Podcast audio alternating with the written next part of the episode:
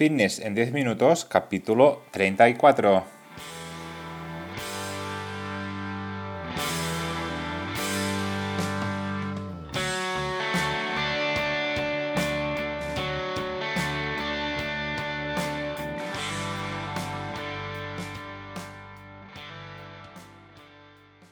Bienvenidos un día más, un episodio más a Fitness en 10 minutos, capítulo número 34 del día 7 de septiembre de 2020. Buenos días, mi nombre es Mark y esto es Fitness en 10 minutos, un podcast en el que hablamos de todos estos conceptos, técnicas, estrategias y noticias sobre el mundo fitness. Todo lo relacionado en entrenamiento, nutrición, suplementación, recetas y consejos para conseguir un estilo de vida un poco más saludable. Hoy un programa que voy a dedicar a todas aquellas personas que han vuelto al trabajo después de unos días de vacaciones. Como ya sabéis, hemos empezado en septiembre, así que ya muchos habéis vuelto al trabajo. Y es increíble realmente cómo de rápido pasa el tiempo. Y es que nada parecía que estábamos en medio de junio, ya estamos empezando en septiembre, así que esto no para, como podéis ver. Nada, hoy un programa donde vosotros sois los protagonistas con vuestras preguntas que me estáis enviando a través de mis redes sociales o a través del correo o incluso a través de mi página web.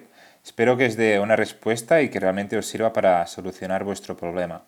Pero antes, como siempre, momento spam, comentaros que marpatrosafit.com, que es mi página web, tenéis cursos para aprender sobre entrenamiento y nutrición. Básicamente eh, encontraréis todo lo que necesitáis para mejorar vuestra salud de una forma sencilla, detallada y muy didáctica. Cada semana tenéis un nuevo curso y si además me queréis proponer algún tipo de curso que no esté, pues me lo podéis comentar y apuntar en, el apartado de mi página web, que es marpadrosafit.com barra contactas. Y ahora sí, sin más dilación, empezamos con vuestras preguntas. Tengo unas seis hoy aquí escritas, así que espero a ver si los puedo responder todas, ya que son un poco largas. Vamos con la primera, que es la de Rubén, que nos comenta cuáles deben ser los macronutrientes en una etapa de volumen y cuál es la subida de peso óptima semanal. Pues bien, en este caso, Rubén, la cantidad de macronutrientes, es, decir, del porcentaje de macronutrientes que debería haber en una etapa de volumen, dependerá un poco de, de la alimentación que tenga, en este caso, el individuo, y luego también eh, los objetivos, el tipo de deporte que esté practicando, pero así a grandes rasgos lo que deberías contemplar principalmente es la cantidad de proteína ingerida ah, diariamente. Entonces estos valores dependerán también un poco de cada persona, pero se moverán entre en torno al 1,6 y 2,8 gramos por kilo de peso corporal. ¿vale? Entonces, en referencia a la grasa, introduciremos un mínimo de 0,5 gramos por kilo o bien entre un 20 y un 30% del total calórico y el resto pues lo, contaremos como carbohidratos, ¿vale? Como la cantidad de carbohidratos necesaria para, este individuo. Pero nos, centraremos básicamente en las cantidades de proteína y, la de grasas que son las que realmente pues son las más importantes.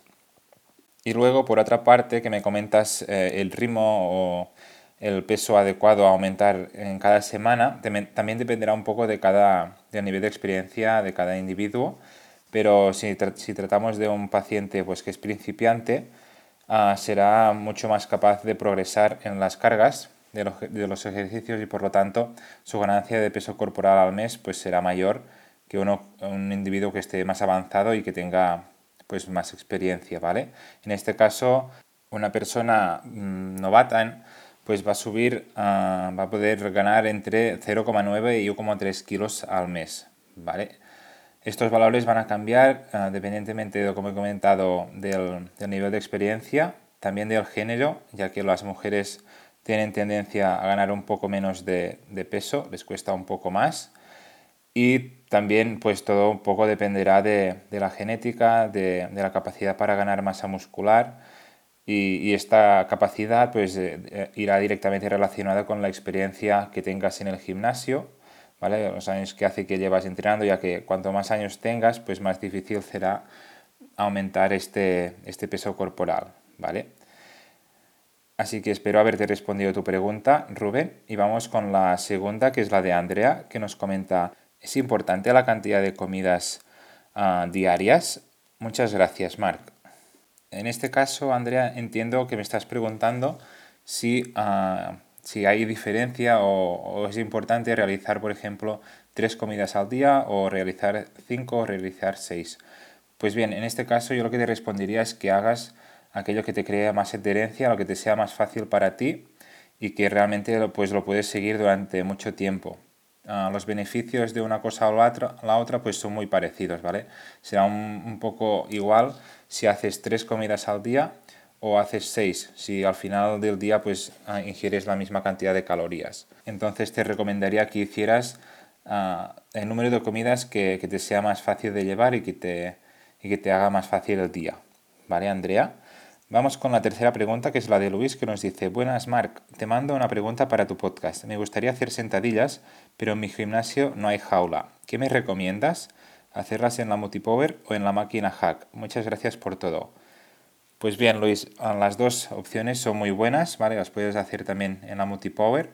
Deberás tener en cuenta que en la Multipower el, el peso es mayor que, que, la barra libre, entonces seguramente vas a, a poder levantar menos peso y la máquina hack también es un muy buen ejercicio ya que puedes focalizar mucho mejor el ejercicio en el tren inferior. Así que las dos opciones son muy buenas en el caso que no tengas ah, esta jaula para trabajar pues todo lo que es la parte inferior del tronco. Bien, vamos con la cuarta pregunta que es la de Celia que nos dice, hola Marc, te quería hacer una pregunta sobre el entrenamiento. ¿Cada cuánto tiempo es recomendable cambiar de rutina?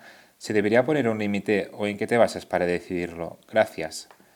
Pues bien, en este caso, Celia, muy buena pregunta. Yo sinceramente pues cambio la rutina cuando veo que no hay progresión o que realmente el cuerpo ya no veo que tenga evolución, ¿vale? Esto puede pasar entonces que cambie de, entrenamiento al cabo de, un mes y medio o dos meses o incluso al cabo de, de medio año, ¿vale? Dependerá un poco también de los objetivos de cada uno, del nivel de, entrenamiento, de la capacidad de, progresión en los ejercicios. ¿vale? Entonces dependerá un poco de cada uno. ¿Vale, Celia? Bien, vamos con la quinta pregunta, que es la de Pablo, que nos comenta, buenos días, Mar, ¿cómo puedo conocer las calorías que tengo que comer para comenzar un volumen adecuado? Te agradezco tu respuesta. Pues bien, en este caso, Pablo, tienes que calcular tu tasa metabólica basal, que esto es muy fácil ya que lo puedes encontrar por internet, es una fórmula. La calculas ya que te va a pedir el peso, la altura y la edad. Y luego con esto pues vas a, multiplicarlo por un factor de actividad que puedes, ah, también puedes encontrar por internet. ¿Vale? que dependerá un poco de, de, tu actividad física que realices durante el día. Si haces dos entrenamientos, tres entrenamientos, si eres activo, ¿vale? Y luego a este valor que te sale, pues le debes añadir entre 300 500 calorías de más, ¿vale? Para obtener las calorías para, comenzar este volumen adecuado, ¿vale? Luego, dependiendo de las sensaciones que vayas teniendo a lo largo de, las semanas, pues vas modificando un poco este, este balance calórico, ya que de esta forma te permitirá realizar un, volumen pues muy, mucho más controlado, mucho más progresivo, por lo que te será mucho más beneficioso. ¿vale? Entonces este sería el proceso que deberías seguir para controlar ah, y conocer las calorías que tienes que comer para, para realizar un volumen adecuado.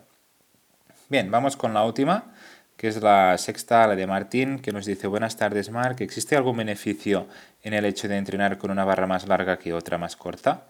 He visto que en algunos gimnasios hay distintos tipos de barras para realizar press de banca, por ejemplo. No sé cuál es la mejor en cada caso. Muchas gracias. Pues no, no hay ningún tipo de beneficio en, utilizar una barra más larga que otra. Simplemente eh, vas a modificar el peso. Hay barras de 20 kilos, luego hay barras de, de 15 y de 10, ¿vale? Dependerá pues eso que dices tú de, cada ejercicio. Pues un press de banca normalmente suelen ser de, 20 o hay algunas un poco más finas que creo que son de, 15. Vale, entonces no, no, es que sea mejor una que otra, simplemente pues son distintos tipos de barra. Vale, Martín, espero haberte respondido tu pregunta. Y hasta aquí, señores, eh, el programa de hoy, el episodio 34 de Fitness en 10 minutos. Espero haber respondido vuestras preguntas y que os haya dado un poco de luz a todas estas dudas que me habéis enviado. Ya para terminar, como siempre, comentaros que me haréis súper feliz si os suscribís a este podcast. También estaré encantado si lo compartís en vuestras redes sociales e incluso si dejáis valoraciones de 5 estrellas en iTunes, me gusta y comentarios en iBox y en Spotify, que son las plataformas donde me vais a encontrar.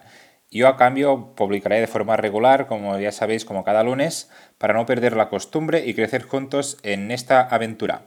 Gracias por siempre estar ahí al otro lado, escuchándome y apoyándome. Espero que estéis aprovechando al máximo estos días en los que somos un poco más libres, disfrutando de la natura, la playa o lo que más os guste, pero siempre con responsabilidad. Nos escuchamos el próximo lunes. Que tengáis una super semana.